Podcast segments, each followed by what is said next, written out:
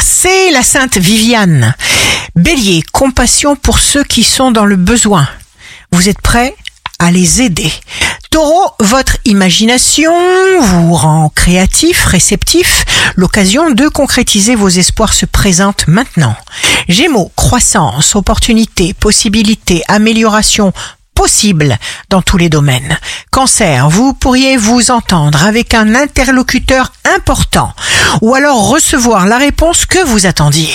Lion, signe fort du jour, abordez tous les sujets, même si vous avez du mal à garder votre sang-froid. Ce sera le meilleur moyen de trouver votre point zéro. Vierge, vous saurez dire non car les seules limites à votre liberté sont celles que vous vous imposez. Balance, les paroles qui comptent, les mots les plus importants, ne sont pas toujours ceux que l'on prononce de vive voix. Alors exprimez-vous exactement comme vous le pouvez.